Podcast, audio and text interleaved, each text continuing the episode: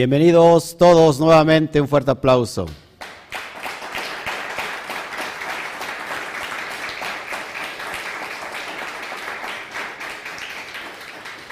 Dije uno. Vamos rumbo a la recta final de este gran día del Shabbat y el Eterno hable las afluentes, los códigos celestiales para traerlos al mundo de la materia y es ahí donde vamos nosotros un poquito a enseñar bajo esa dimensión. Todos se supone que ya estudiaron Vallicra. Iniciamos con el primer libro de, bueno, el primer libro, con el tercer libro del Humash llamado Vallicra, conocido mejor, mejor conocido como Levítico. ¿Qué representa Vallicra en el alma? ¿Cuál es la dimensión de Vallicra en el ser humano? Apúntelo. El hombre restaurado, el hombre santificado, el hombre que primero cayó y que tenía que ser rescatado, redimido y que ahora se encuentra en un estado de, de tajará y ahora está dispuesto a poder ministrar la presencia del Eterno. Es decir, Encontramos Bereshit, que es Génesis, el hombre cayó, pecó. Encontramos Éxodo, Shemot, el hombre fue rescatado, redimido. Y nos encontramos con el tercer libro, la tercera dimensión del nivel del alma, Vallicra Levítico, el alma que está dispuesta a poder recibir la luz. ¿Por qué? Porque está completamente purificado, purificada el alma. Así que de esto se trata hoy y vamos a hablar de un código muy... Eh, yo, yo, les quedé debiendo el código de, de hace ocho días, pero ya se los di a todos ustedes, ¿va? uno de los muchos códigos de prosperidad. Y que hoy vamos a hablar de, de otro código, vamos a añadir otro código de prosperidad. Y creo que es bien importante que todo el mundo preste atención, porque no existe mejor nivel, mejor, eh, ¿cómo se puede decir? La palabra se me olvida. Em,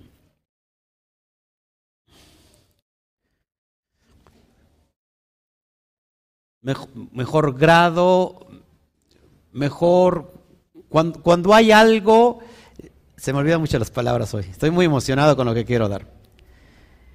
Normalmente los códigos que se utilizan aquí en la Tierra para traer dinero son los, los códigos piramidales. ¿Sí? Son como, ¿cómo se puede decir? Fórmulas. Pero no existe mejor fórmula que la que te voy a enseñar ahora.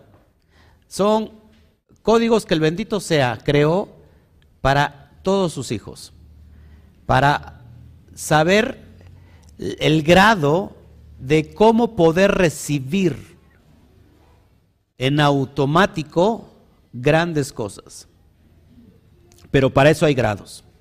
Así que vamos a hablar hoy de todo esto. Así que por favor, nuevamente, dale me gusta, dale me encanta, compártelo con todas tus redes sociales, con todas, eh, todos los contactos de WhatsApp que puedas, por favor, ayúdame a compartirlo compártelo por aquí por allá, porque esta luz no se vuelve a repetir, no porque, no porque la esté dando yo, sino es un código que está fluctuando hoy mismo, ahorita mismo, hoy en este, en este día.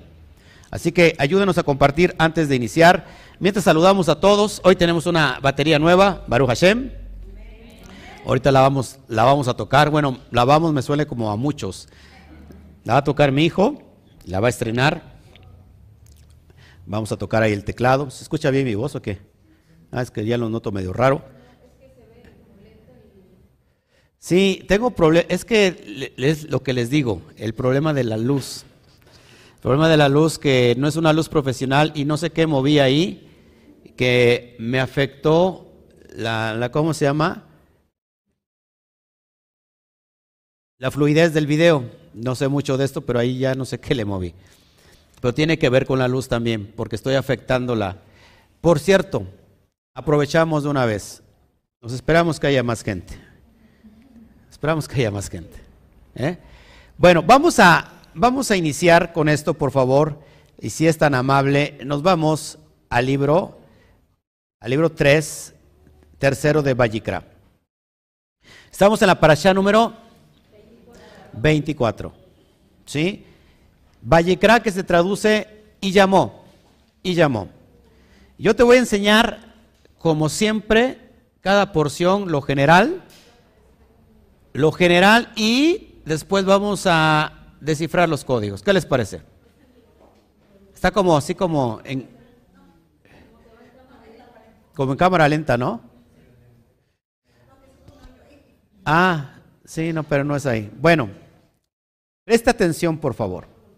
Vamos a abrir el primer texto, versículo 1 del capítulo 1 de Vallicra. Entiéndase que en esta parte ya nuestra alma está limpia. En esta, en esta dimensión nuestra alma está lista y preparada para recibir. Ajá, sí, como están todos ustedes. Nuestra alma está dispuesta y está hecha en una vasija, ya es una vasija que puede recibir. Antes, aunque quisiera, no, no, no iba a poder recibir porque se necesitaba estar preparada. Si nosotros quitamos todos los elementos narrativos en la cuestión de, de, todos los personajes, solamente nos va a quedar un personaje. Y ese personaje eres tú mismo. Es decir, es el alma que ha sido rescatada del el estado donde cayó, la parte más baja, y ha sido elevada ahora, está en constante crecimiento, dispuesta a recibir esa luz que emana del bendito sea para elevarnos constantemente. Si no pasamos estos dos procesos, no podemos ser elevados. Pay attention. Si nosotros no pasamos estos procesos, no podemos ser elevados. Es decir, si nosotros seguimos todavía en el estado caído y no hemos sido rescatados, no podemos elevar nuestra alma. Así que se supone que ya en este momento y en esta altura de la vida, todos los que estamos aquí estamos siendo una vasija receptora. Y quiero hablar mucho de esto porque la bendición se puede convertir en maldición. Es decir, la bendición en sí misma es bendición. Es un código de bondad. Es un código de luz que irradia el bendito sea de mucha bondad porque en Él no hay nada negativo. En Él existe solamente la bondad. El tributo más grande de Hashem es la bondad. La naturaleza del Eterno es la bondad. No tiene otra naturaleza. Pero cuando no hay una vasija dispuesta a recibir, eso se convierte en rigor. La energía que emana del bendito sea y baja, que se traduce como bendición, como es una energía, no puede ser eliminada, sino que la energía se autotransforma. Esa energía que bajó como bendición se convierte en, no en maldición prácticamente, sino en un rigor. Entiendas eso. El rigor no es malo.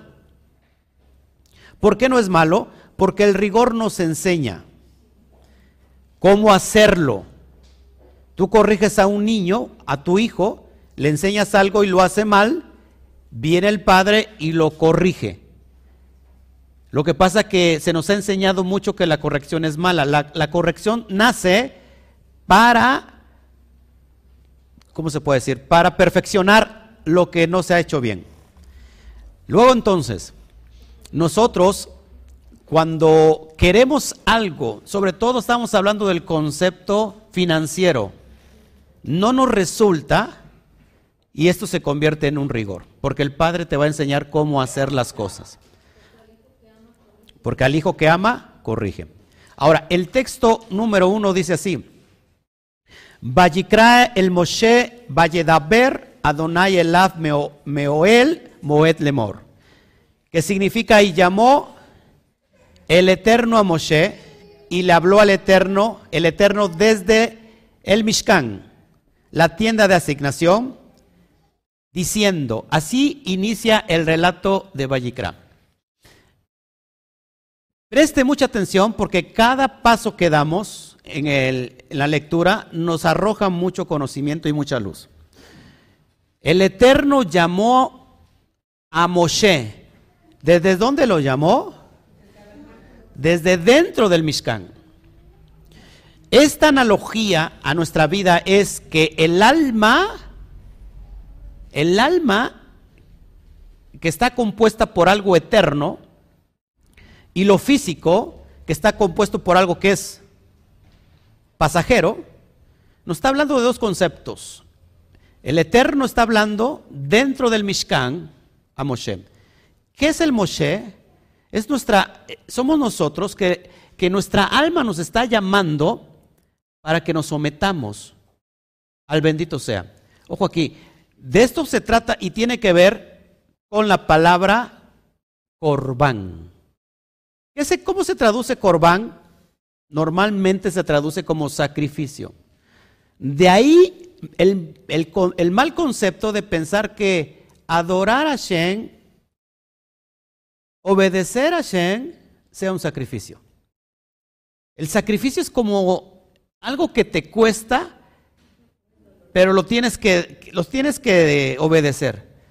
Y creo que en el sacrificio no hay deleite.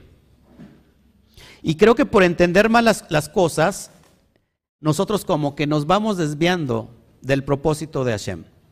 Así que Bayikra trata de la cuestión del corbán. Y de ahí vienen las palabras corbanot, porque se trata de cinco ofrendas.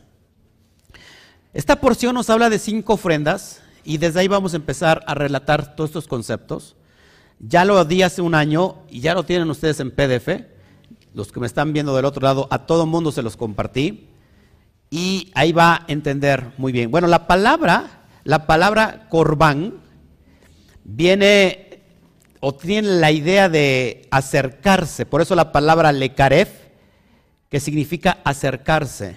O lejit karef, acercarse. ¿Acercarse a quién? Moshe iba ¿se iba a acercar a quién? Al Eterno.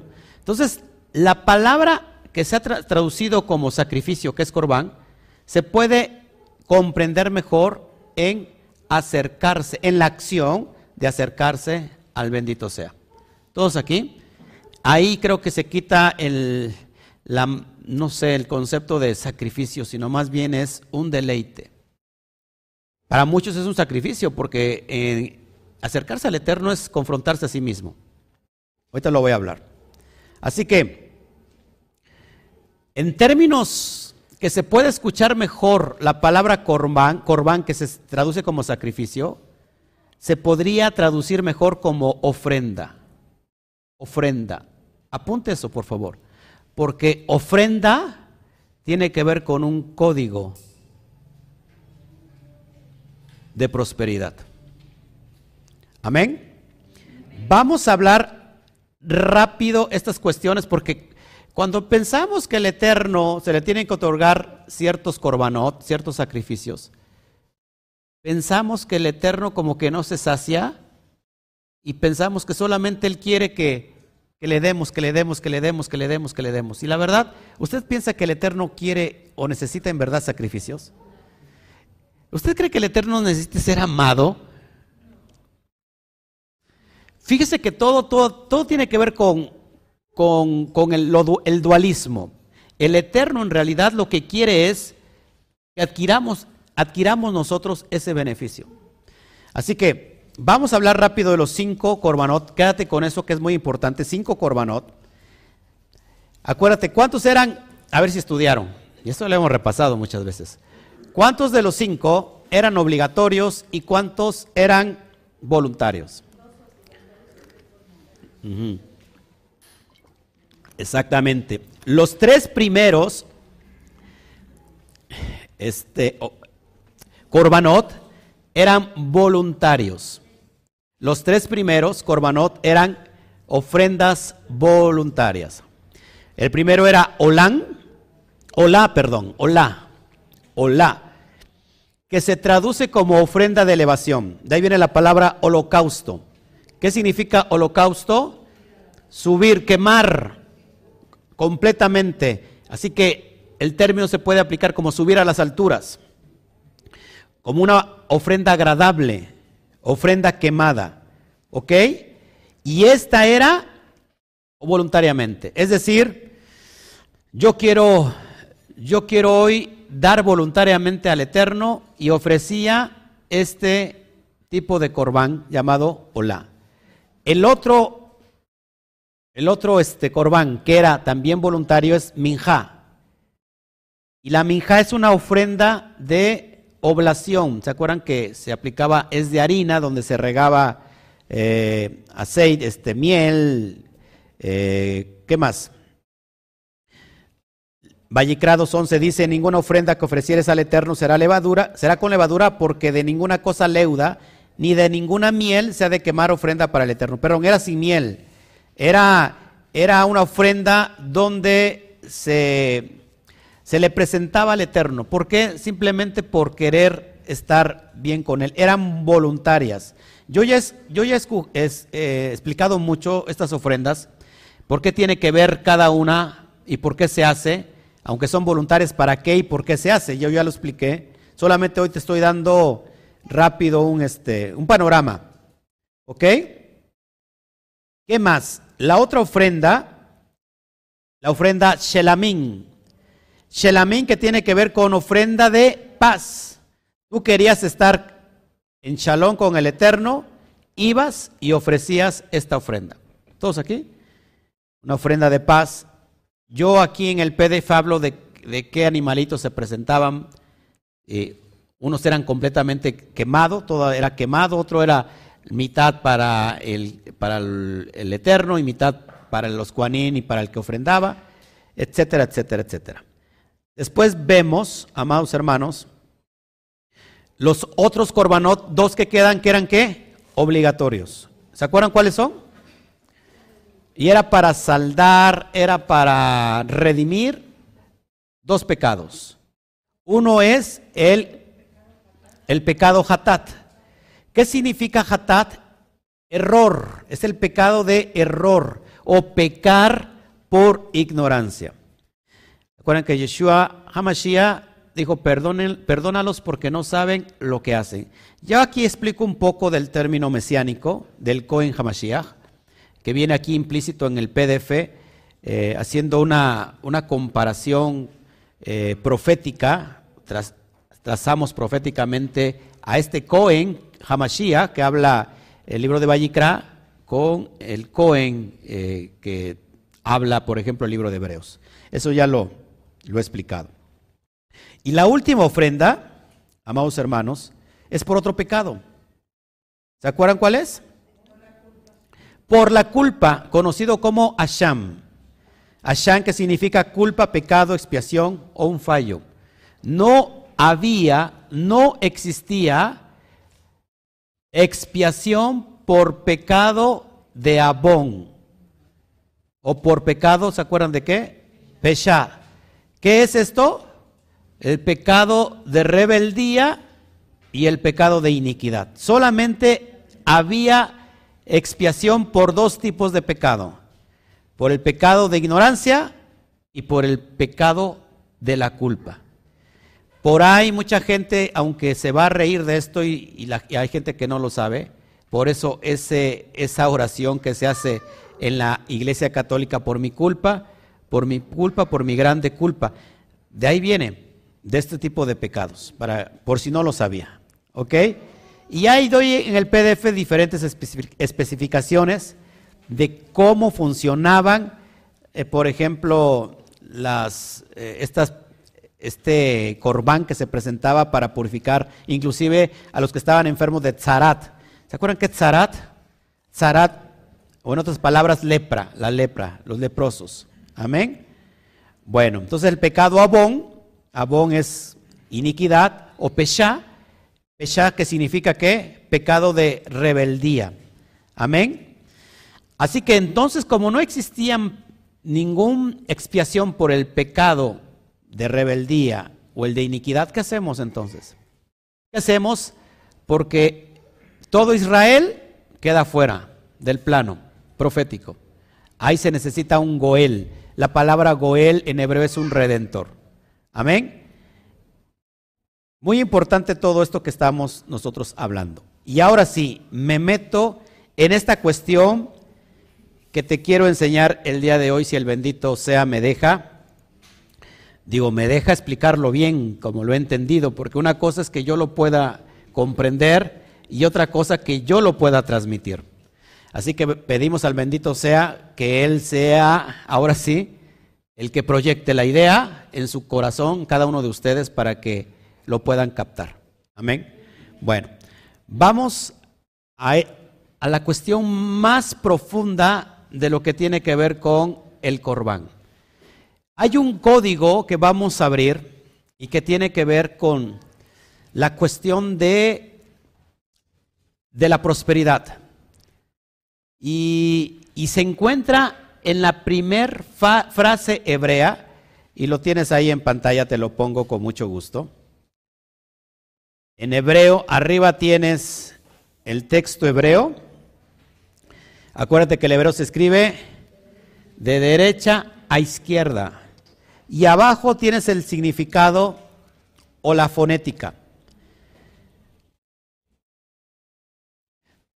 Lo que te estoy presentando es un salto de letras equidistantes.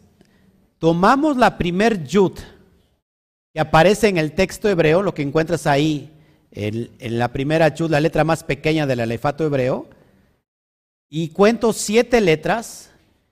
La octavo, la número ocho la encasillo y así sucesivamente hasta formarse cuatro letras, yud, hei, bat, hei. Curiosamente, y digo curiosamente porque nada sucede al azar, no sé si estás conmigo. Cuando dice Vayikra, la palabra, la primer palabra del texto de Levítico 1.1, Vayikra, tiene una yud. La tomo y en Moshe tengo una hei. Después aparece el nombre Yud Hei Bat Hei y tomo la Bat porque es la correspondiente a esos saltos equidistantes. Y por último, tomo la letra Hei. Y se forma increíblemente, amados hermanos, el término Yud Hei Bat Hei. Así que, fíjense, esto es impresionante. Ya desde el comienzo de esta porción lo que tenemos aquí es la solución Sabía el Eterno que el hombre iba a fallar, el mismo hombre iba a fallar, pero aquí en este texto que yo te estoy enseñando nos muestra la figura de lo que va a ser el postrer Adán. Y es a través de este hombre sádic que vendría la justificación. ¿Por qué pongo de este, la forma de un hombre? Porque Yud, Hei, Bat, Hei hace la figura de un hombre. Y eso es lo que significa en realidad el nombre Yud Kei Eso ya lo habíamos estudiado. ¿Sí? Así que el corbán, ojo aquí, el mejor corbán que puede existir en nosotros somos nosotros mismos. Es nuestra propia vida dada en sacrificio a nuestro Creador. Pero aquí viene lo interesante. Y aquí esto es lo que yo no he dado y es lo que voy a dar en esta parte. Curiosamente, corbán significa guerra. Viene del término hebreo kraf, que se traduce como guerra. Así que, ¿cuál es esta guerra? Una guerra constante dentro de nosotros mismos. Entre el dar y el recibir, entre el recibir y el dar. Ojo aquí, porque te voy a abrir el sentido más, más secreto de la mística judía para enseñarte este código que te, que te estoy enseñando ahí. Como hace un rato yo les había dicho, la fuerza del bendito sea, del Todopoderoso, es el mero el mérito 100% de dar. Ese es el mérito del Todopoderoso.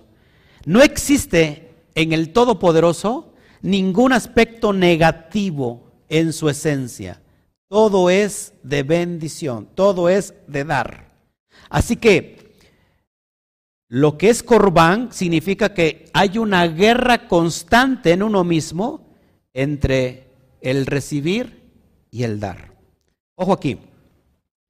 Cuando nosotros tomamos la primera yud, nuevamente, del nombre, lo tienes en pantalla, desde la cosmología judía mística, representa la primer yud, la palabra, la letra jotma. La letra yud tiene que ver con el sentido de jotma. ¿Qué significa jotma? Sabiduría. Apúntalo por favor, porque es algo impresionante lo que te voy a enseñar. Miren la constancia que tiene el hombre. El hombre ha perdido el equilibrio entre la cuestión del recibir y dar. Nosotros comúnmente queremos recibir, recibir, recibir y recibir. Ese, ese concepto y esa actitud se convierte, amados, hermanos, en una vasija. Eh, présteme ahí, está, está limpio el, el, Bórrenlo, por favor. Se convierte en una vasija. Puedes pasar, está, está la pantalla. Se convierte en una vasija rota. Ay, déjala, ahí déjala. Se convierte en una vasija que está rota. Por eso es bien importante que entendamos esto. Voy a ver si, si lo puedo explicar aquí en el pizarrón. Y lo pongo ahí explícito para que me puedan entender porque creo que así me pueden entender mejor. ¿Sí? Les veo con cara de Watts que está hablando este hombre. Es, esta es mi, mi enseñanza. Fíjense, en la mística encontramos que la yud tiene que ver con Jotma. Jotma. ¿Qué significa Jotma? Sabiduría. ¿Cuál sabiduría? La del Todopoderoso. Jotma. Cuando nosotros estamos en el concepto solamente de recibir, de recibir, somos una vasija. Somos una vasija, y voy a dibujar aquí una vasija, pero ¿sabes qué? Somos una vasija que no tiene fondo, que no tiene que está rota.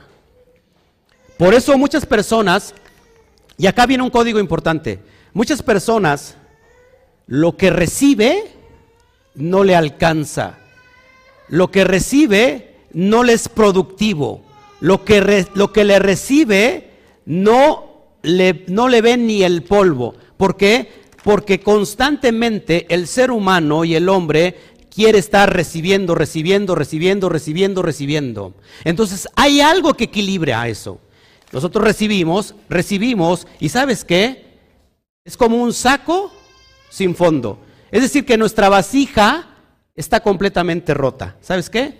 Aquí ya no rinde el dinero, no rinde lo que pueda entrar a nosotros.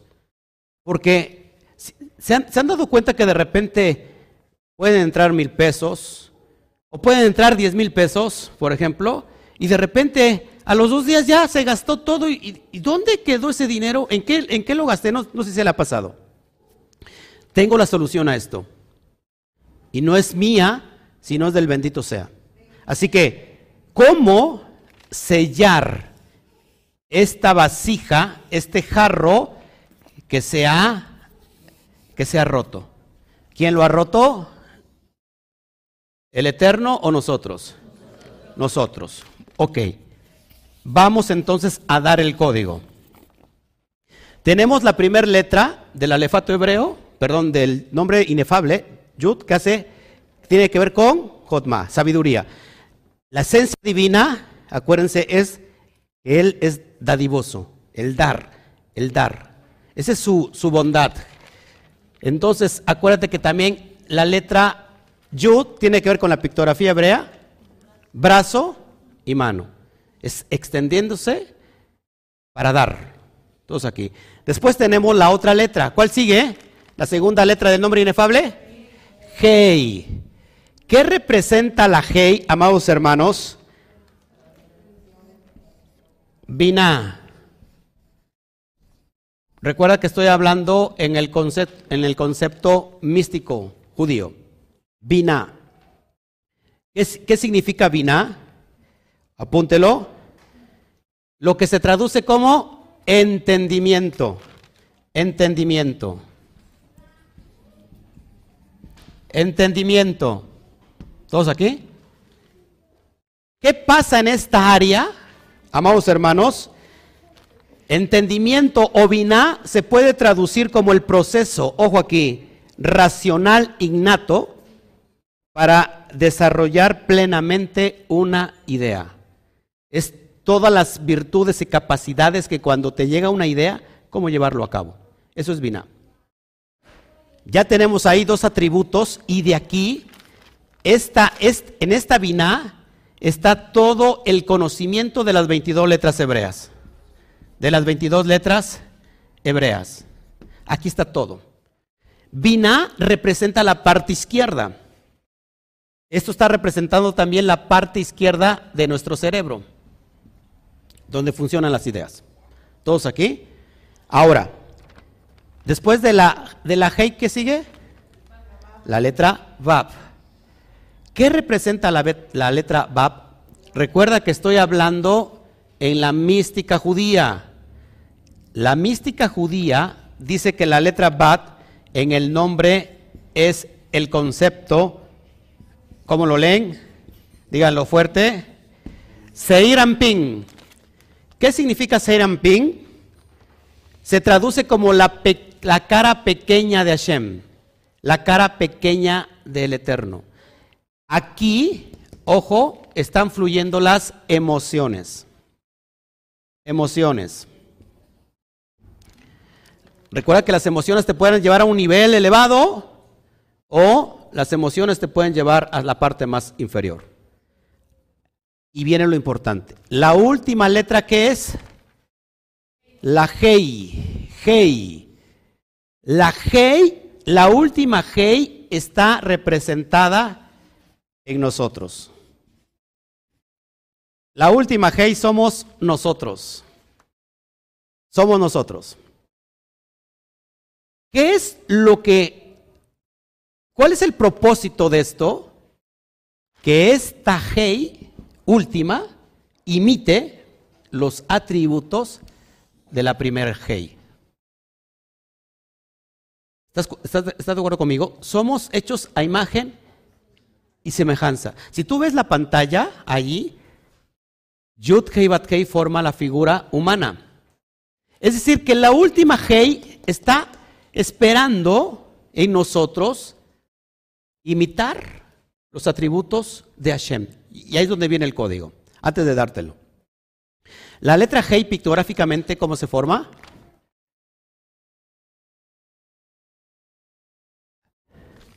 un ente levantando las manos. Cuando ves a alguien así es que está como qué? Como adorando. ¿Qué significa? La Hei. Revelación. Revelación. ¿Cuánto vale la letra Hei? Fuerte. Una, dos, tres, cinco. ¿Cuántas ofrendas son? Cinco. Cinco ofrendas. Ojo aquí. Porque acá viene lo importante. Esto se va a desatar ahorita. Así que cuando nosotros, cuando nosotros imitamos las capacidades y los atributos del bendito sea, entonces esa vasija que yo les dibujé al principio, que no tenía fondo, en automático se cierra. ¿Cómo la cierro? Cuando yo imito la naturaleza de Hashem, que es mayor beneficio el dar que el recibir. Así lo decía Yeshua. El rabí Yeshua decía que el mérito más grande es dar que el de recibir. Así que, ojo aquí, cuando entra recursos financieros a nuestra vida, el proceso es de que tenemos miedo a no tener lo que tenemos. Y entonces evitamos, por ejemplo, activar los códigos, como la acá, como la misma ofrenda. Te lo explico más, más prácticamente. Aquí eh, mi hermano ya está yéndose ahí, es por eso te dibujaste, pasó este en el sueño. Fíjate, esto es bien importante, espero que me lo entiendas. La ofrenda que Hashem necesita, la ofrenda, el Eterno no necesita tu, tu ofrenda, para empezar. Pero, pero tú sí necesitas de la ofrenda. Ojo aquí, cuando nosotros nos entregamos por completo es la mejor ofrenda que puede haber. Pero resulta que somos muy diferentes con los recursos financieros. Porque cuando entra algo, ese algo nos domina y nos esclaviza. Y decimos, si doy esto, si doy aquello, si doy al otro, me voy a quedar con lo que tengo. Todo el mundo lo hemos experimentado aquí. Todo el mundo, porque hasta yo lo experimento.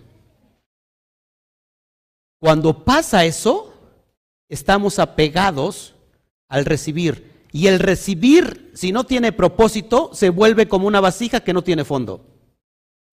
Cuando tú cambias el chip, porque todo lo que fluye y todo lo que te llega a tu vida tiene que ver con el bendito sea. Nada ocurre solamente porque tú trabajaste y tú te lo ganaste, está muy bien, pero eso viene de ahí arriba.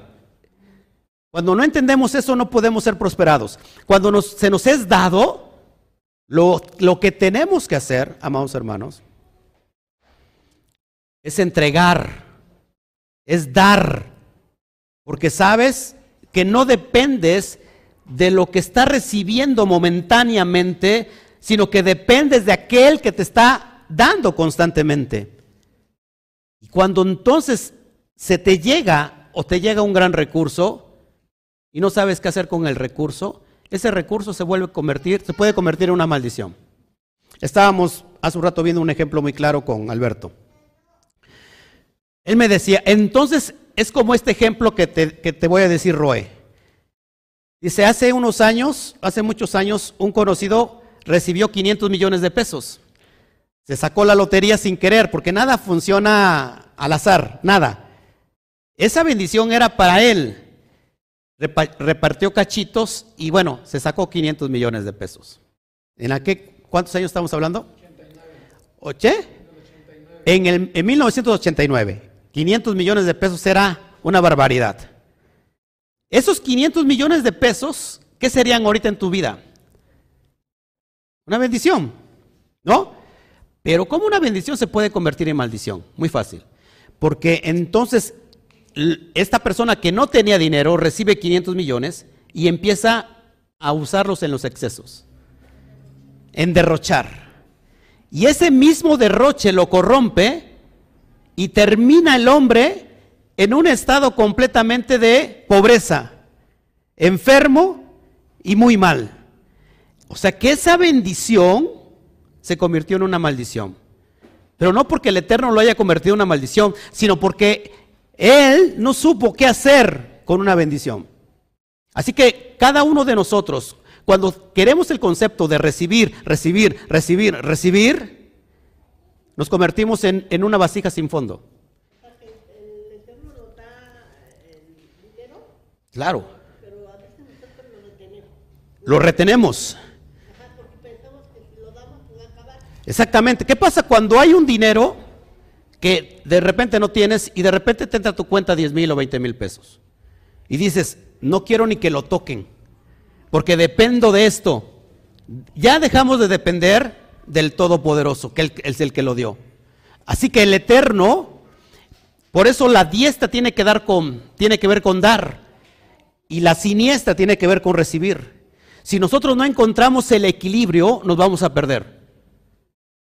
A ver si me entiendo, porque no todo es siempre dar, dar, dar, porque tú te quedas sin nada también, sino que, es la idea de lo que tú tienes que hacer con lo que recibes.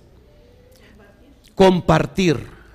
Y cuando nosotros hablamos de teruma, no solamente lo, aplicamos al mundo espiritual, porque mucha gente dice, sí, es, es darse completo, yo me doy, y aquí estoy, papá, ¿verdad? Con las manos vacías. Me presento a ti. ¿Qué más? Vamos, no bien que te las. ¿Cómo? ¿Qué más No tengo nada que darte. Recíbelo, mi buen pastor. o sea, no tiene nada el, el inútil. No se trata, o sea, todo el mundo se entrega así. Pero ¿qué estamos haciendo con la materia? ¿Qué estamos haciendo con la finanza? Porque si hablamos en el concepto, tocando las otras parashot, llegó el momento que Moshe dijo, párenle hasta ahí, ya, ya, ya, ya no traigan más oro ni plata ni nada, ya, ya nos sobrepasamos. Imagínate la abundancia. Así que por eso la persona que es pobre es pobre porque no ha entendido los códigos que desatan la prosperidad. La prosperidad no es tener más, acumular más, sino la, la verdadera prosperidad consta de saber poder dar más. Padre, bendíceme porque quiero tener mucho para bendecir. Esa es la clave. Bendíceme para bendecir, papá. No sé si usted ha soñado ayudar a sus padres, ayudar a sus hermanos, ayudar a, su familia que, está pasando problemas económicos y decir, sabes que yo te, yo te vengo a ayudar de todo corazón. Usted cuando ha dado algo de todo corazón, ¿cómo se siente? Cuando nosotros recibimos, estamos alimentando mucho el ego. Y luego cuando tú recibes, por ejemplo, te, lo, te, lo, te pongo un ejemplo práctico. Se te antojan unos zapatos, una ropa, lo que sea. Y te imaginas teniendo ese, esa, esa, ropa. Llega el momento que tienes el recurso, lo compras. Al ratito ya te aburriste porque al, otro día ya quieres algo nuevo más. Y no tienes llenadera. No hay llenadera porque constantemente se está alimentando el ego. Pero cuando tú realmente das algo de corazón, ¿cómo, ¿cómo, sientes? No es la misma, yo no he sentido lo mismo cuando adquiero algo, porque a veces hasta me siento mal, porque digo, no, no, no merezco tenerlo, pero ¿cómo se siente uno cuando algo uno da de corazón? Y la otra persona, ver el rostro de la persona de agradecimiento, ¿cómo sientes eso? Eso no tiene precio. Es lo máximo. Es cuando cerramos la vasija que está rota. ¿Te das cuenta? Así que, amados hermanos, lo que trato de enseñarte es poder reflexionar, dimensionar que el recurso o la prosperidad está en, tu propia, en la propia naturaleza de Hashem. Cuando nosotros imitamos la primer hey, amados hermanos, nosotros estamos en esos procesos de bendición constante. Porque estoy imitando los atributos de Hashem. ¿Sí me entendió? Voy a tomar agua.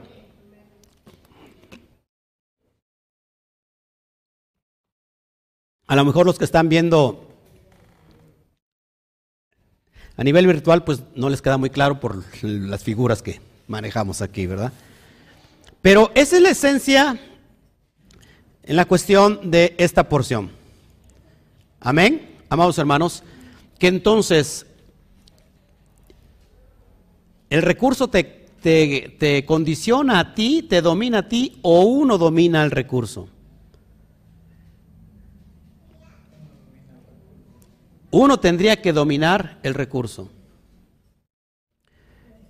Que no que no te sientas seguro por tener en la cuenta bancaria mil dólares, veinte mil dólares, cien mil dólares, que te sientas seguro porque tienes al mejor proveedor que puedas tener, donde sabes que no te va a faltar nunca. Eso te se puede acabar.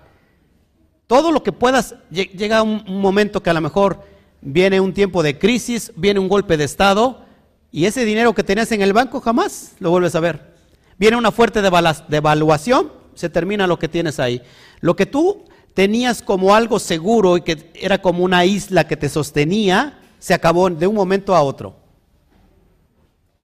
¿Y por qué no nos ponemos la mira en el que provee todas las cosas. Cuando nosotros hacemos socios al eterno de nuestra vida, es como cuando tienes un negocio. Si tú te haces socio del, proveedor, nunca te va a faltar, te seguro que nunca te va a faltar el producto, porque el proveedor es tu socio. No sé si me explico. Ya se acabó este, este material, ya se acabó esta mercancía, pues estás feliz porque sabes que le hablas al socio, ya vendimos tanto, sabes que ya no hay. Ah, no te preocupes. Es lo mismo con Hashem. Que Hashem sea nuestro proveedor y que sea socio de nuestra vida. Para decirle, Padre, el recurso se acabó porque di tanto. Porque lo repartí haciéndose de acá. Porque lo repartí, eh, no sé, en este caso, por ejemplo, eh, sembrando en, los ministerios que están llevando a cabo la Torah. ¿Sabes? Tu vasija nunca será vacía. Nunca estará vacía. Te lo aseguro. Tu vasija nunca estará vacía. Así que eso es lo que yo te quería entregar en esta bendita noche y darles las gracias a todos los que están aquí, porque gracias a todos ustedes, que hace falta mucho, se ha comprado recursos, Hoy tenemos a esta, esta batería gracias a un matrimonio y a algunos que nos ayudaron a comprar estos platillos nuevos que si nos gastamos o se gastó o se invirtió, va, porque no se gastó. Se invirtió porque las personas que lo dieron saben que es una inversión. Y quiero darle las gracias a todos los que de alguna manera aportaron. Pero también quiero exhortarlos a los que a los que no lo han hecho que lo hagan. Necesitamos comprar, amados hermanos, equipo antes de Pesaj. La luz que tenemos no nos ayuda. Hoy tenemos problemas. Tenemos una cámara profesional, bendito, gracias al bendito sea que puso en su corazón y levantamos el recurso para comprarla, pero no me está ayudando la luz. Necesitamos invertir en luminaria profesional esta semana. Quiero dar las gracias a todos los que nos han ayudado virtualmente y que lo han hecho constantemente de todo su corazón. En verdad, gracias porque estamos nosotros eh, copiando la naturaleza divina de Hashem de dar, de dar, de dar. Gracias. Pero también quiero invitarlos a todos aquellos que se están llenando de de, este conocimiento y están comiendo con nosotros, si, estas, si estos mensajes están bendiciendo tu vida, si cada PDF que tienes en tu mano te está bendiciendo tu vida, te, te pido por favor que puedas aportar, levantar una ofrenda para comprar todos los, equipos necesarios de luz. Ahora, si tú eres una persona que es proveedora, por ejemplo, de, luces eh, profesionales para video, pues nos gustaría este, contactarme contigo y que si nos puedas ayudar, adelante. Acuérdense que cada peso que se siembra tiene una resonancia profunda, tiene una resonancia en el mundo espiritual.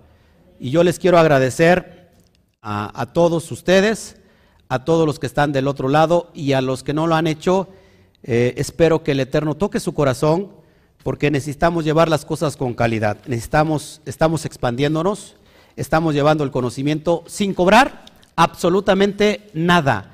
Nada cobramos, ni los, ni los seminarios, ni los cursos personales que damos, ni, ni los PDF, ni todos los recursos que entregamos nosotros por internet. Todo es completamente gratuito. Pero es necesario que se activen que cierren esa vasija que ha estado rota para que empiecen a producir bendiciones y bendiciones y bendiciones. Amén. No sé si hay alguna pregunta y si me ayudas en el chat, madre, y este permites que alguien se encargue de los niños, quiero que me estés aquí para que me ayudes con el chat. Chío, por favor, sí. ¿Hay alguna pregunta antes para dar algunas explicaciones de pesa que tengo que dar? A ver, tú te haces cargo de YouTube y Chío de Facebook.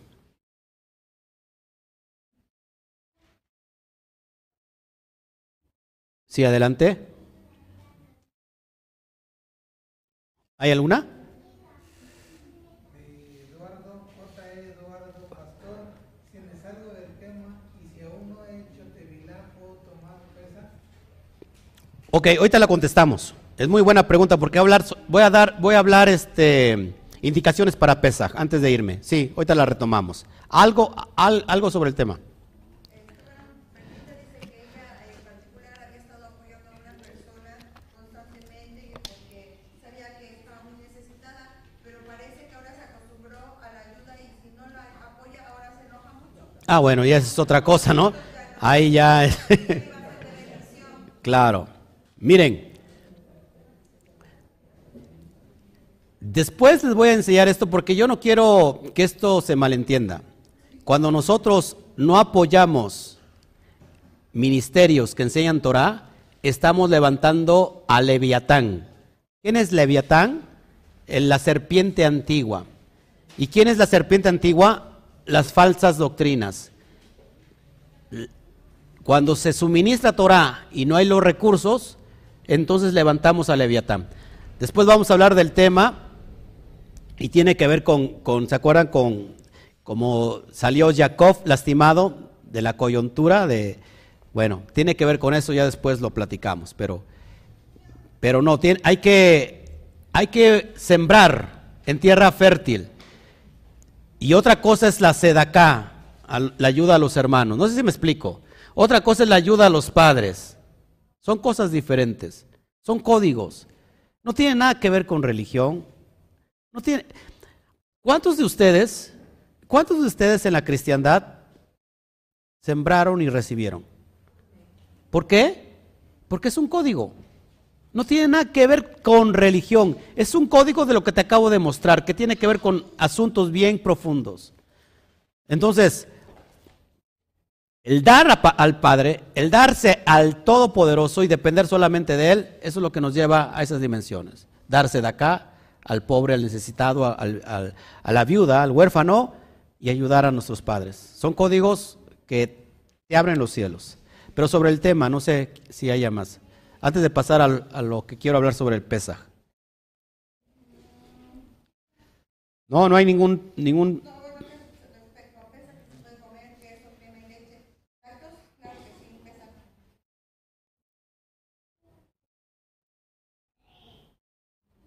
Gracias, gracias.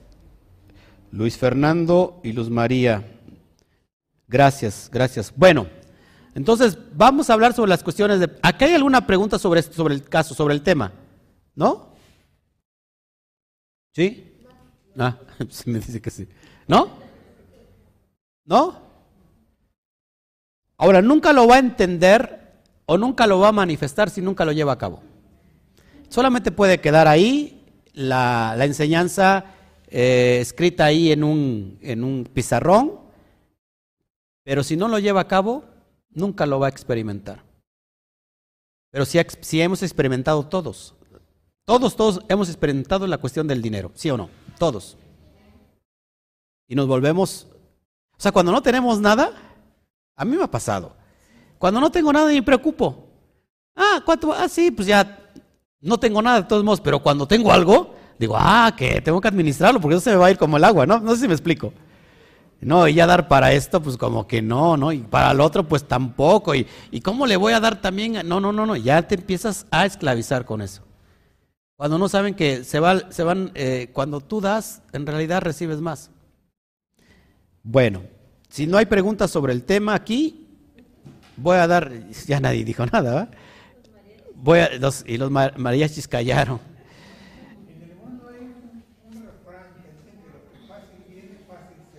Lo que fácil viene, fácil se va, dices que hay un refrán. El detalle está que, que, que fíjate, parece modo de mentira.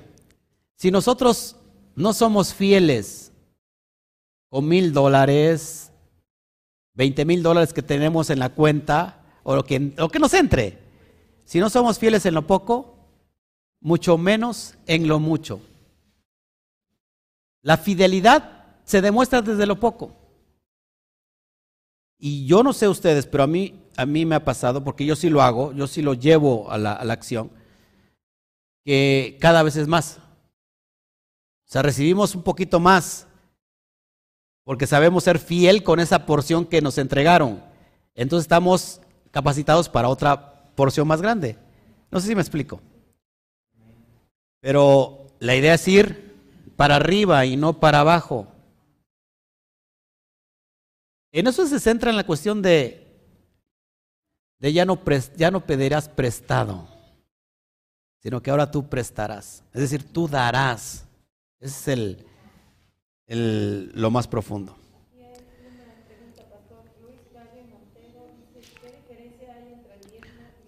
El diezmo, dicen, no está vigente. ¿Quién, quién lo dice? De esta parte que vienen y que se les, les han, los han desplumado como gallinas, les han quitado todas las plumas, o los han deslanado como realmente una oveja y le quitan toda la lana, y lógico, pues vienen quebrados y vienen muy dañados.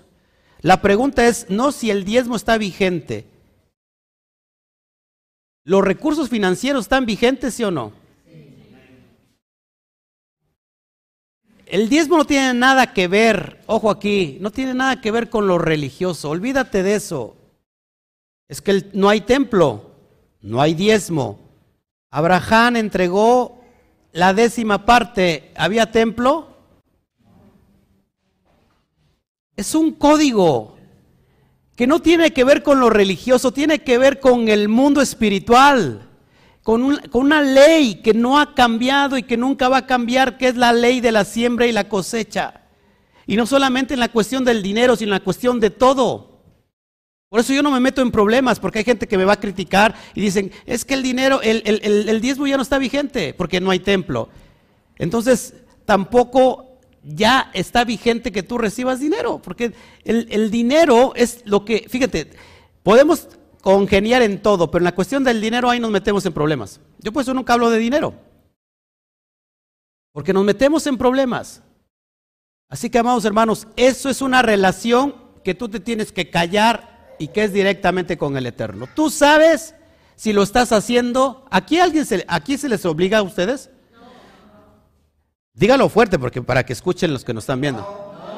Hago la pregunta, ¿se les obliga a ustedes? Yo no sé si usted da el porcentaje que tenga que dar, yo no lo sé. Lo que usted da lo da de todo su corazón, pero nadie se le obliga, así como tampoco obligó a los que están recibiendo el material o la enseñanza. Esa es una relación íntima que tienes que ver con el Padre en la cuestión de la ofrenda. Eso se convierte, por eso la, en la palabra corbán se convierte en una, en una guerra interior entre el querer dar y el no dar. Vas a bendecir a alguien que está pidiendo afuera porque vas a hacerse de acá y en verdad estará pasando necesidad. No me estará, no me estará robando, no me estará mintiendo. ¿Qué te interesa? Tú da y el Eterno es el que se encarga de, proveerte. Así de fácil. Vas a, vas a, a, dónde vas a dirigir una ofrenda?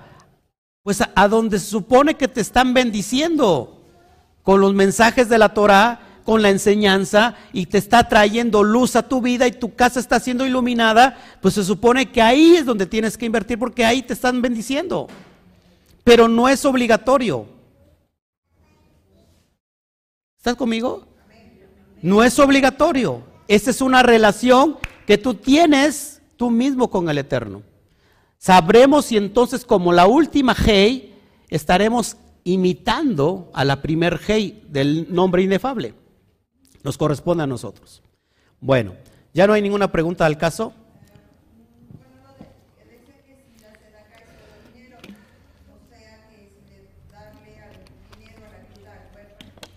Lo puedes hacer, convertir ese dinero, lo puedes convertir en, en ¿qué será? En unas despensas. Igual, eso es acá. Cualquier tipo de ayuda, que lógico, pues todo lo, tiene que ver con dinero, con recursos financieros, para que no le pongamos dinero. Así que entonces matas, cuando haces eso, matas la raíz de todos los males, que es el amor al dinero. Cuando tú, cuando tú das tienes la capacidad de dar, se cierra la vasija que ha estado rota y entonces matas la raíz de todos los males. Así de fácil, porque ya no te domina. Bueno, vamos a hablar entonces de los pormenores de Pesaj. A ver, adelante. ¿Quién era el Goel o de dónde venía? ¿Quién era el Goel? Bueno, tradicionalmente pues es un redentor y es un término profético y ya después vamos a hablar de eso. Ahorita sobre la... Tiene usted una pregunta, ¿no?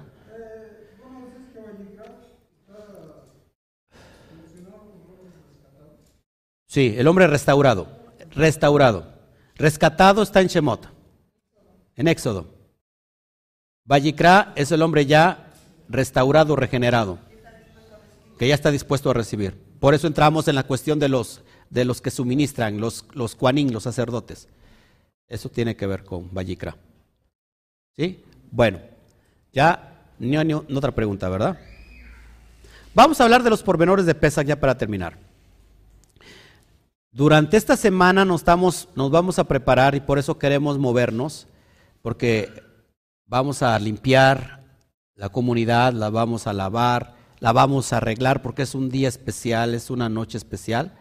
Así que no solamente necesitamos recursos financieros, sino también necesitamos recursos de, de fuerza, de, empeño, para que todos podamos ayudar, porque al fin de, de cuentas, hace un rato dije dónde están los hombres, y creo que no vinieron los hombres. Este, al fin de cuentas necesitamos de todos, de todos, porque de todos es la casa. Aquí comemos el alimento espiritual y nos beneficiamos. Así que necesitamos de toda la ayuda posible. Dentro de ocho días, casi casi ya a esta hora, estamos recibiendo el Pesaj. No es una fiesta social. No es una fiesta social. No es que tengo que invitar a mis familiares o a personas que conozco para que vengan a la cena y tengan la oportunidad de conocer lo que es el Pesach. No es una fiesta social. Cuando uno se sienta a la mesa, ojo aquí, cuando uno se sienta a la mesa esa noche de la cena de Pesach, se está sentando en una alianza, en un pacto. De hecho, la palabra que se traduce en Éxodo 12, que tiene que ver con la celebración del Pesach, es la palabra hebrea estatuto. Y estatuto viene del término hebreo hok. Hok, donde se extrae la palabra en plural jukin. Hok, que es un estatuto y que no cambia ni se le modifica y que permanece fiel porque no se le puede cambiar nada, nada, nada, es Hok y punto. Así que el estatuto de celebrar Pesat es Hok. Si nosotros queremos venir a celebrar Pesach sin ninguna determinación de alianza, ojo aquí, que el problema es para aquel que se sienta en la mesa. Por eso em, inicia, ¿quién ce- celebrará Pesaj o quién no celebrará Pesaj? Ningún incircunciso de los hijos de los extranjeros. Nadie que sea, que esté incircunciso se podrá sentar en la mesa de la alianza de la noche de Pesaj. Y realmente la palabra incircunciso también tiene que ver con el efecto de la actitud de la obediencia del compromiso.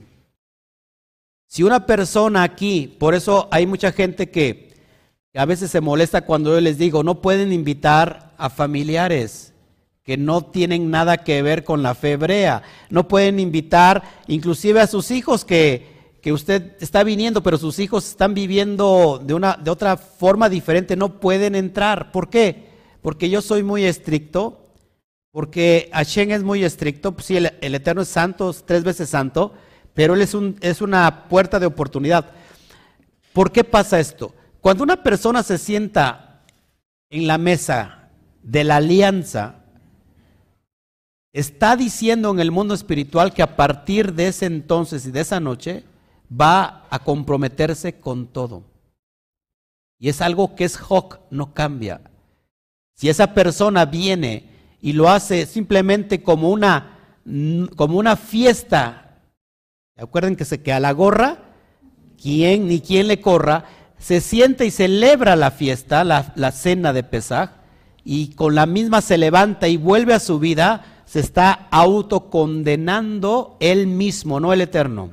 ¿Por qué, amados hermanos? Porque entonces esa bendición que baja en forma de la alianza, de tener un compromiso de unidad de Had con el eterno, entonces cuando nosotros decimos que lo Hok para nosotros no es importante, o sea, el estatuto no es para mí importante, aunque nunca cambie, entonces vamos a recibir lo que conocemos como rigor. Y el rigor, ojo aquí, el rigor tiene que ver con que el Padre te va a enseñar cómo se hacen las cosas. Te sentaste esa noche de Pesaj para crear una alianza y manifestarte como Bené Israel, y después te levantaste e hiciste tu vida como quisiste, yo mismo te voy a enseñar cómo vas a tener que respetar. Así que todas las personas que quieran celebrar Pesaj por primera vez tienen que tener esta condición. No puedo venir a sentarme a Pesaj y levantarme e irme, limpiarme los bigotes y ya comí y qué bueno que me invitaron y nos vemos. Porque entonces en, en eso lleva el rigor. Tenía que decirse y se dijo. ¿Preguntas hasta acá? A ver si hay ahora sí en el chat sobre la cuestión del pesaje.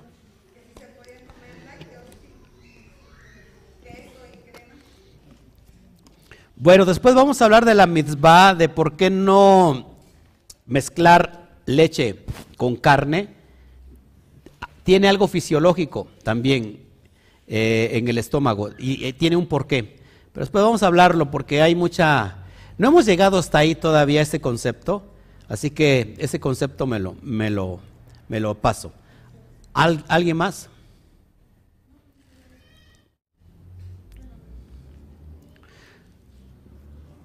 ¿Sí?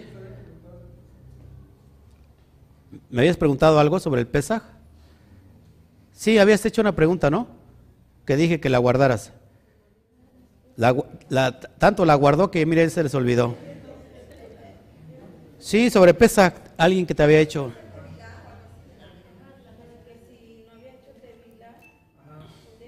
A ver, ajá, acá hay mucha duda porque se, no ha hecho tevilá. ¿Puedo hacer pesaj? Amados hermanos, una cosa son los tajarot. ¿Qué son tajarot? ¿Se acuerdan?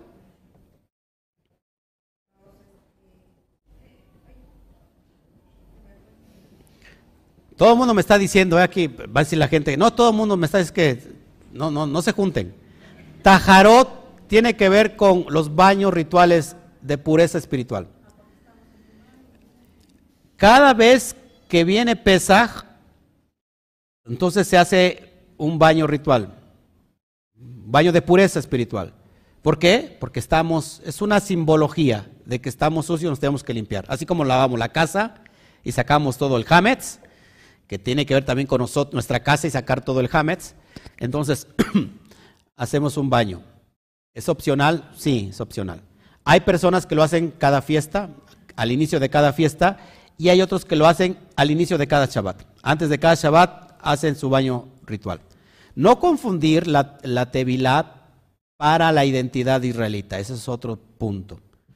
Si alguien podrá decir, yo ya hice mi bautizo, Aquí no se emplea el bautizo, no tiene nada que ver una cosa con la otra. La inmersión yo ya la hice para, declararme Bené Israel, eso es una vez. Ahora, estos baños que yo le estoy diciendo son constantes, nada tiene que ver uno con lo otro.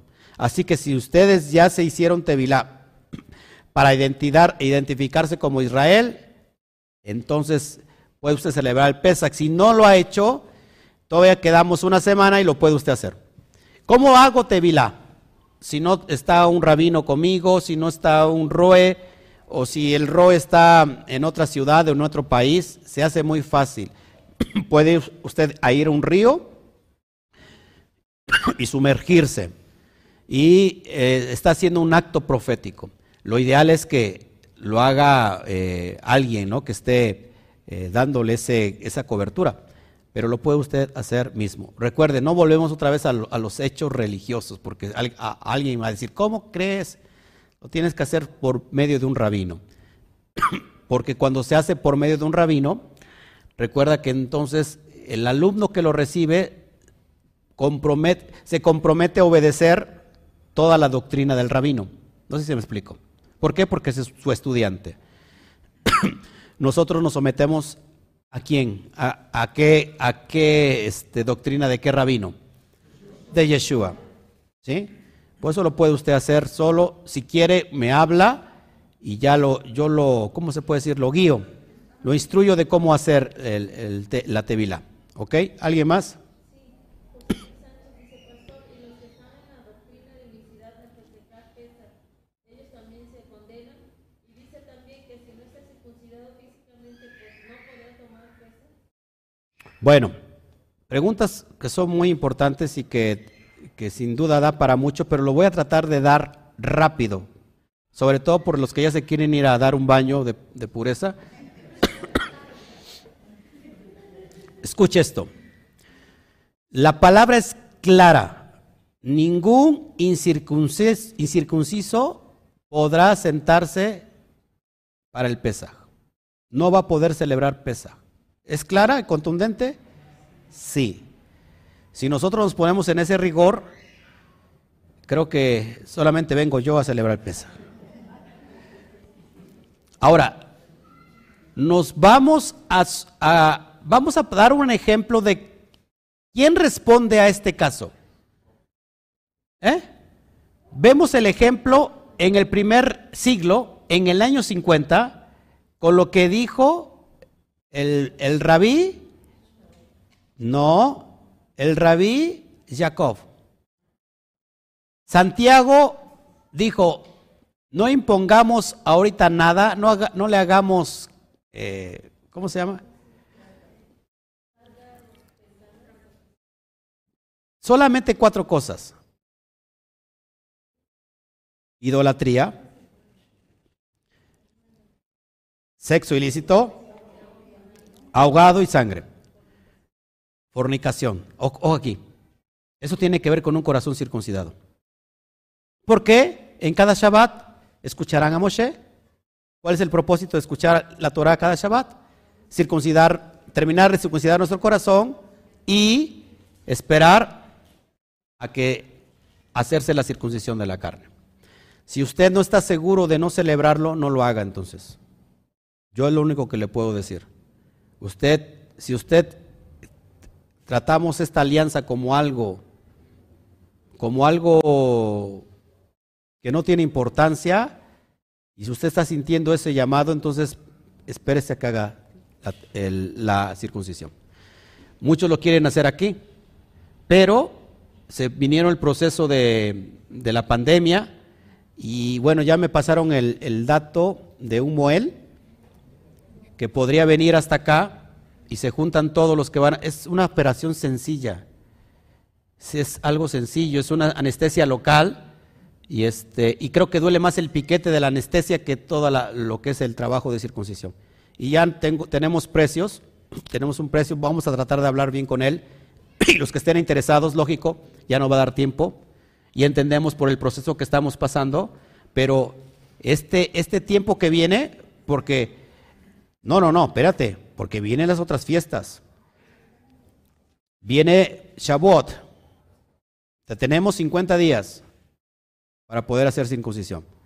Porque no solamente pesa, es decir, bueno, yo no celebro pesa porque dice que ningún circunciso, pero celebro las demás. No, no, no.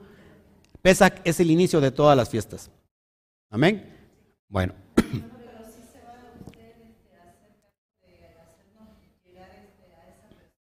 La, la persona vendría hasta acá. Aquí vendría, es un, es alguien también médico que entrega este antibiótico y que circuncidó a, a varios, a, a unos eh, eh, eh, conocidos que tengo que nos están siguiendo y que ninguno, ninguno, ninguno sobrevivió.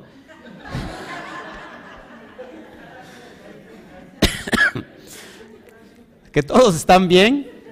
Fue algo muy sencillo. los primeros tres días fue algo, más que nada molesto, ¿no? Pues es algo molesto. Y, este, y espero que no le hagan lo que me hicieron a mí, ¿verdad? Porque cuando me circuncidaron, estabas, me tenía que pegar el aire. Y pasaban, pasaban todos los, los invitados a verme. Entonces imagínense, como que es algo, aunque estaba yo niño, pero como que es algo molesto, ¿no? Que de, "Coy, ¿cómo estás? ¿Y cómo quedas? Ah, no, ahí va bien. Aquí no tenemos que hacer eso, pero bueno, es- son inconvenientes. Además, no le, no le saque, no tenga miedo. La verdad es, es una...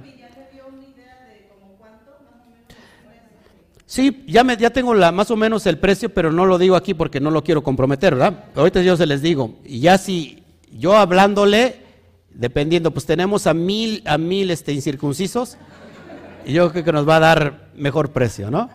Bueno, ¿alguien más? Este, decía aquí, perdón, la hermana Verónica Rojas que ahí están congelados los lagos, ¿cómo lo pueden hacer? Ahorita no, que se esperen a, la- a que se descongelen. Hay una herramienta así que tiene como un palo y en la punta tiene como un metal en forma de pico. Entonces, vaya, rompa el...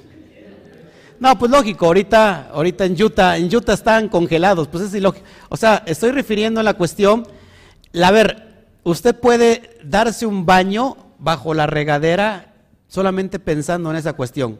Eh, eh, algo simbólico, padre, yo sé que ahorita no puedo porque está el- aquí el lago congelado, pero padre, yo así mismo recibo esta, esta agua porque está corriendo el agua, está corriendo. Es por si acaso, es por si no, en el caso de, de la hermana de Utah y los hermanos de Utah.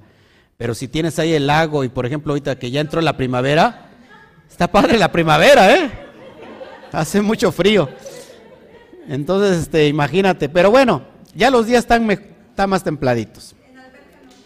En alberca no se puede, tiene que ser una mikvah, una mikveh, perdón, específica, especial, donde el agua sale, está corriendo y sale por otro extremo. Pero quítense de esos problemas, váyanse a un río, váyanse a... Hay muchos lugares.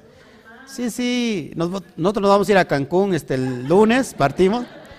No, no es cierto, bueno, fuera. Pero aquí hay muchos ríos. ¿eh? A ver si nos organizamos y vamos, aunque sea nos sumergemos, nos sumergimos ahí rápido, unos cinco minutos cada bajo el agua. Y, ya, a ver, el que sobreviva es que está del otro lado.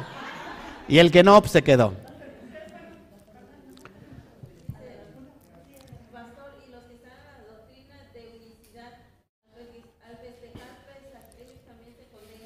¿Quién me hace esa pregunta? José Luis Sánchez. Ok. Sí, bueno, es que es como si la cristiandad celebra la Santa Cena del Señor cada 15 días, cada 20 días, cada semana. La Iglesia Católica lo celebra cada domingo, yo lo celebro todos los días y a todas horas. El transgredir la mitzvah conforme está en la Torah es estar en maldición. ¿Por qué? Porque, para empezar, no es Santa Cena, o sea, es Santa Cena, pero no la cena del Señor que quedó estipulado que lo celebren cuando, cuantas veces que lo querráis. No significa eso. Está hablando del contexto de Pesach, la cena del Pesach, y celebra cada año el 14 del mes de Aviv, 14 del mes de Aviv. Cuando yo lo celebro cada día que yo quiero, estoy tran- transgrediendo la ley.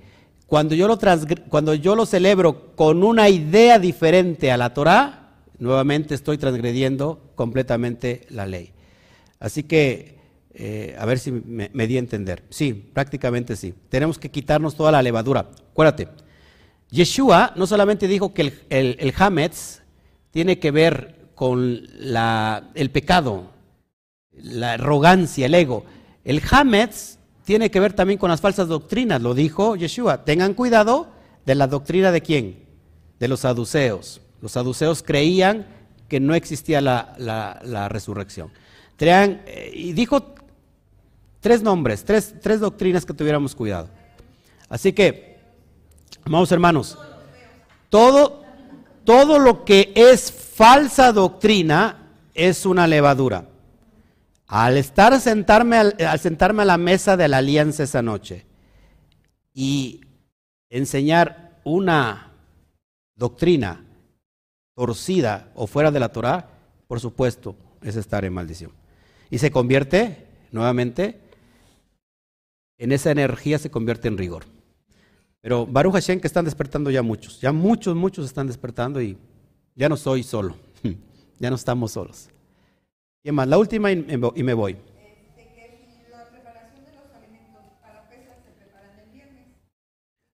Sí, los puede empezar a preparar el viernes porque si los prepara el jueves se le va a echar a perder. Sí, se- seamos algo prácticos. El viernes lo prepara y puede tener quizás ya algo precocido, ¿sí? Para que lo meta usted al microondas eh, el, día de la cena, ¿no? Porque ya va a tener usted la cena. No va. Todo lo, sí, todo lo que vaya, a- porque aquí acuérdense son dos días. Tenemos que tener el alimento para el Shabbat como siempre. Y eh, la cena de esa noche y los alimentos que... Desayuno y, comida y cena de, bueno, desayuno y, comida porque en la cena ya se levanta el, el día, el gran Shabbat. Así que si tengan en mente las mujeres, hoy sí les toca mucho trabajar, a las mujeres en mucho, mucho. Y el hombre también, ¿verdad? Mucho, mucho. Ajá. Este, pero sí. La última y me voy. Apenas voy a hacer un año que estoy aprendiendo, no he hecho tevilá y no sé si puedo celebrar o mejor me espero para el siguiente año. Creo que ya, ya contesté ¿verdad? esa, esa. Mari Martínez. Bueno, ya contesté esa pregunta, ¿no? Puede, o sea, si, se- si lo puede hacer y puede irse a un río, todavía falta una semana, ¿no? ¿Qué pasó? Jaime Corona le contesta a Luis Calle, donde le dice, por favor me puedes explicar sobre el diezmo. Le contesta Jaime Corona, Luis Calle Montero, lea Levítico, hay que saber, sabrá qué es el diezmo, ofrenda y primicias. No es dinero, cheque bien y no le engañen. Ok, nosotros no engañamos a nadie, ¿verdad? Desafortunadamente, lo que antes, y, y no tiene muchos años también, antes es- existían las tiendas de raya, ¿o cómo era? Que no había dinero, pero eh, la, ¿cómo se llama? La mercancía se convertía en dinero. Es- Eso es algo, es que te digo, cuando nosotros estamos todavía metidos en, en la religión, este, pues la persona vive esclava. Y claro que la persona pues no le rinde cuentas de dinero a nadie, a nadie. Entonces se convierte en un ladrón de- del propio eterno. Pero también te- tenemos que tener entendido que la burra no era arisca, sino los golpes que le dieron, ¿no? Y tienen toda la razón. Pero no por eso no significa que entonces la pregunta es, ¿sigue habiendo provisión? Y si hay provisión, ¿de quién viene? Del Eterno. Y si tú eres agradecido, En la época del templo ya, se- ya había denarios, ya había monedas. Sí, en la época del templo había denarios y había monedas, claro. Y, cuando, y cuando nosotros ponemos muchos pretextos, por eso les digo que eso es una relación que, que- que uno tiene con el Eterno, punto, ¿no? O sea, si las personas no le rinden cuentas al, al Eterno con el dinero, lo respetamos. Cada quien vive, vive en esas dimensiones que quiere, pero simplemente nosotros le expresamos lo que a nosotros nos ha dado éxito y que no tiene nada que ver con la cosmovisión cristiana de que ahí sí le sacan todo el dinero.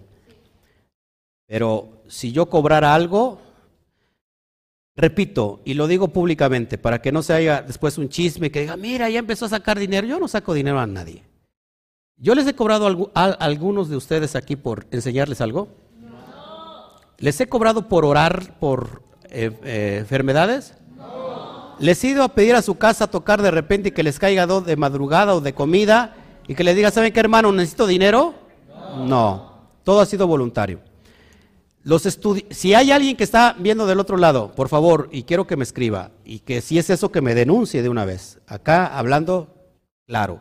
Les he cobrado allá por instruirlos, les he cobrado por darles seminarios, les he cobrado por entregarles materiales en PDF que me llevan toda, todos los minutos del día haciéndolos y preparándolos. ¿Les he cobrado alguno? He, cobrado alguna, algún beneficio al- por haber orado por usted vía virtualmente y haber recibido sanidad. Si ya si es eso, pues escríbalo. No, nosotros no nos movemos bajo eso. pero desafortunadamente necesitamos recursos para seguir enseñando la Torah. Así que quitemos la religiosidad y si usted es un tacaño, pues usted guárdelo, guarde su dinero, pero no enseña a los demás a ser tacaño como usted. Claro.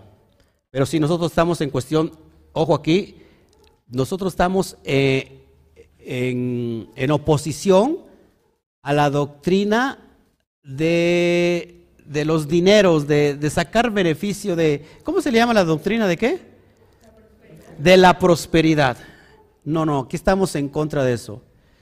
Pero necesitamos ser prósperos. El beneficio es para usted. Amén. Gracias. Ahora, si usted dijera, no hay dinero, lo puede hacer de una, de una manera, eh, ¿cómo se llama? Material, es decir, ah, bueno, pero yo aporto para, para eso. No doy dinero, pero yo pongo esto. Excelente. ¿Sí? Yo quiero hacerse de acá, no le doy dinero al necesitado, pero ¿sabes qué? Le compro una, una, este, acá en México se le dice despensa, no sé cómo se le diga en otros países abarrotes o para la alacena. Y si usted lo está bendiciendo, ya. Es lo mismo. ¿Con qué compro eso? Con dinero. Pues lógico. ¿No? El que trabaja, ¿trabaja por qué? Por necesidad y que recibe. No hay nadie que trabaje por hobby, ¿va?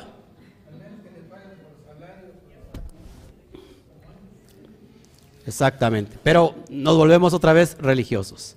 Bueno, pues nos vamos. Así que, amados, espero su apoyo. Ya hasta se fueron de Facebook porque ya hablé de, de, hablé de ayuda, se fueron. Dicen, no, vámonos. Ya hasta mi, hasta mi, se me acabó mi esta, mira, no sé cuánto esté en YouTube, pero en Facebook ya se fueron. Dice, vámonos, porque este cuate ya está, ya también aquí ya están parando, ya se van. ¿no?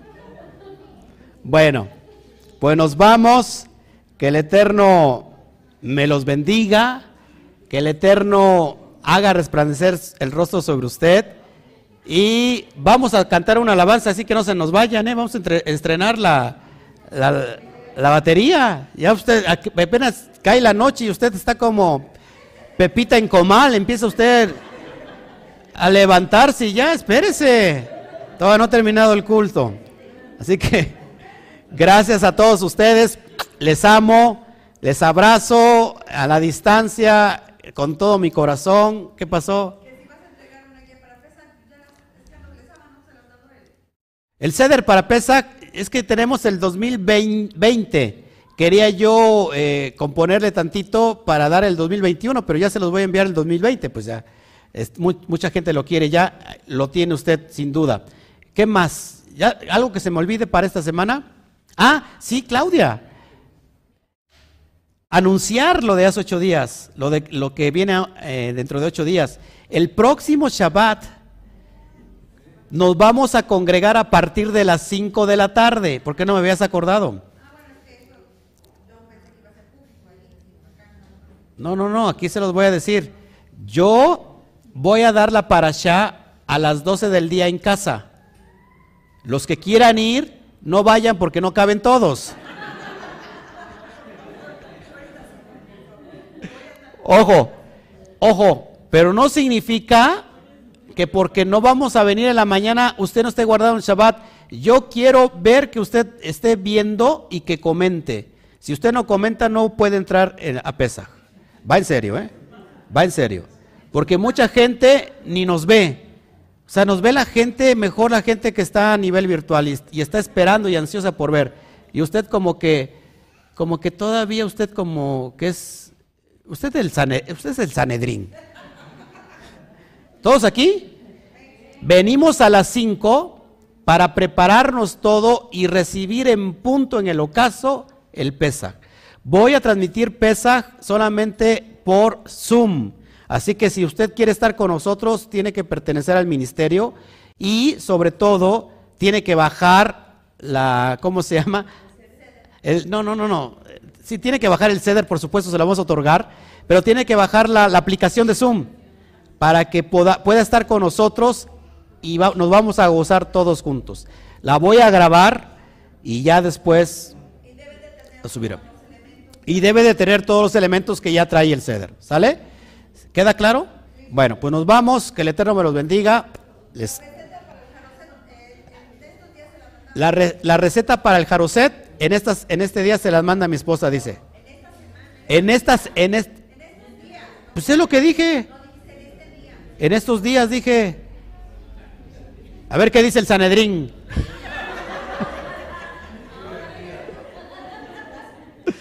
Bueno, nos vamos. Hashem, ya estoy como diciendo que ese que les mando mis besos. Nos vemos, que el Eterno me lo bendiga. Un fuerte aplauso. Chagua, to. Nos vemos. Adiós.